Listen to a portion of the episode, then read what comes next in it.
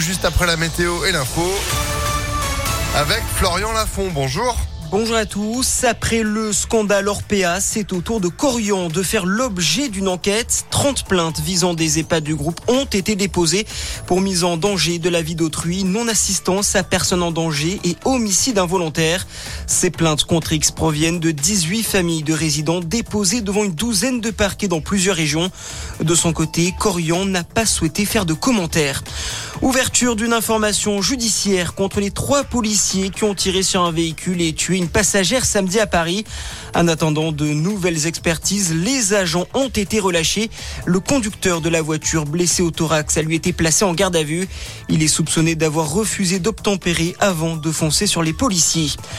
On a évité le pire à Vincennes. Un immeuble en construction s'est partiellement effondré hier après-midi. Aucune victime n'est à déplorer. Seul un ouvrier du chantier qui a sauté par peur a été légèrement blessé et transporté à l'hôpital. Le parquet de Créteil a ouvert une enquête pour mise en danger de la vie d'autrui et blessure involontaire. Aider les Français face à l'inflation, Elisabeth Borne a annoncé hier qu'une aide financière sera versée aux foyers les plus modestes dès la rentrée prochaine. Une aide dont le montant n'a pas été précisé, versée directement sur le compte en banque. J-4 avant le premier tour des législatives, le Conseil d'État demande au ministère de l'Intérieur de considérer la NUP comme une nuance politique à part entière, comme l'avait demandé le chef de la France insoumise Jean-Luc Mélenchon.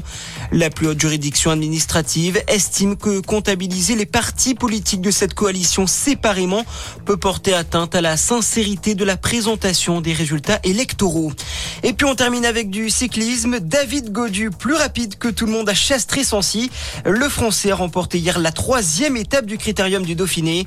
Le Belge Wout van Aert prend lui la tête du général. Voilà pour votre point sur l'actu.